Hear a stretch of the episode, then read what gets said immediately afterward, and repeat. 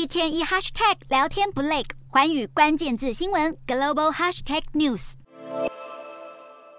英国首相特拉斯话说到一半，突然停下来，露出尴尬的表情。原来台下有绿色和平组织的抗议者高举布条闹场抗议，一旁的保守党员将布条抢走，但两名抗议者显然是有备而来，马上再拉出另一张布条，经过一番折腾，才终于被保全拖出场外。据了解，绿色和平组织是不满保守党重启极度破坏生态的水力压裂能源开采技术。抗议事件发生在英国保守党的年度党大会。特拉斯提到放弃富人减税计划，坚称减税在道德和经济层面上都是正确的做法。特拉斯大打经济牌，强调自己将专注逆转英国脱欧和新冠疫情后的颓势，誓言带领英国度过经济风暴。尽管保守党人士普遍对特拉斯的演说抱持正面反应。特拉斯上任后，保守党的支持率已经落后工党三十三个百分点。国际信评机构惠誉五号更将英国的债信评等展望从稳定下调到负向，